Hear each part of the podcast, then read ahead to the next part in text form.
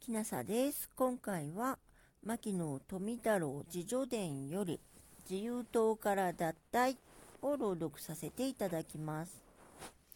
当時は自由党が盛んで、自由は土佐の山間から出るとまで言われ、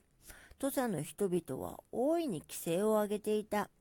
本尊は板垣大輔で、土佐一国は自由党の国であった。したがって、私の郷里も前村上がって自由党員であり、私も熱心な自由党の一員であった。当時は私も政治に関する書物を随分読んだものだ。ことに、イギリスのスペンサーの本などは愛読した。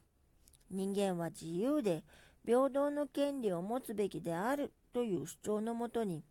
日本の政府も自由を尊重する政府でなければいかん。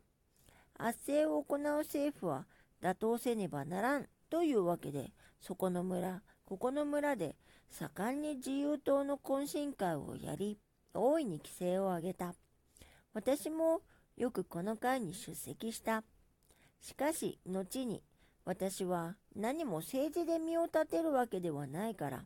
学問に先進し、国に報ずるのが私の使命であると考え、自由党から引くことになった。自由党の人々も私の考えを良とし、脱退を許してくれた。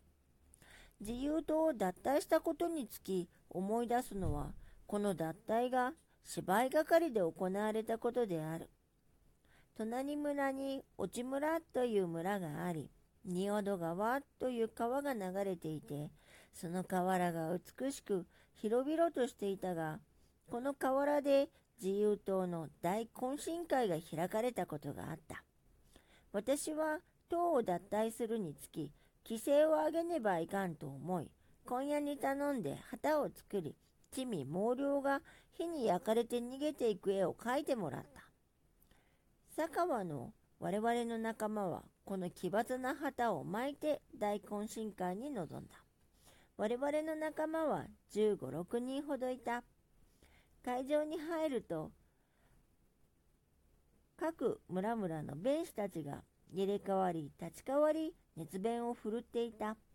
そのさなか、私たちはその旗をさっと差し出し、脱退の意を表し、大声で歌を歌いながら会場を脱出した。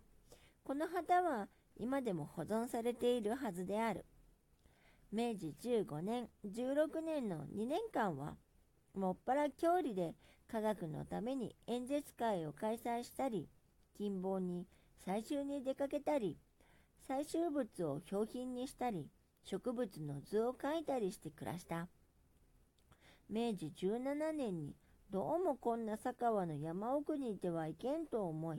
学問をするために東京へ出る決心をした。そして二人の連れと共に東京へ出た。東京へ出て、おのおの下宿へ陣取ることになった。私の下宿は、飯田町の山田県議という政府の高官の屋敷近くで、当時下宿代が月4円であった。下宿の私の部屋は採集した植物や新聞紙や泥などでいつも散らかっていたので、牧野の部屋は狸の巣のようだとよく言われたものである。同行の二人は学校へ入学したが、私は学校へは入らずにいる中、東京の大学へ連れて行ってもらう機会が来た。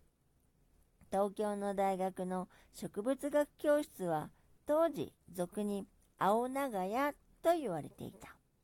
植物学教室には松村仁蔵、矢田部良吉、大久保三郎の3人の先生がいた。この先生らは四国の山奥からえらく植物に熱心な男が出てきたというわけで非常に私を歓迎してくれた。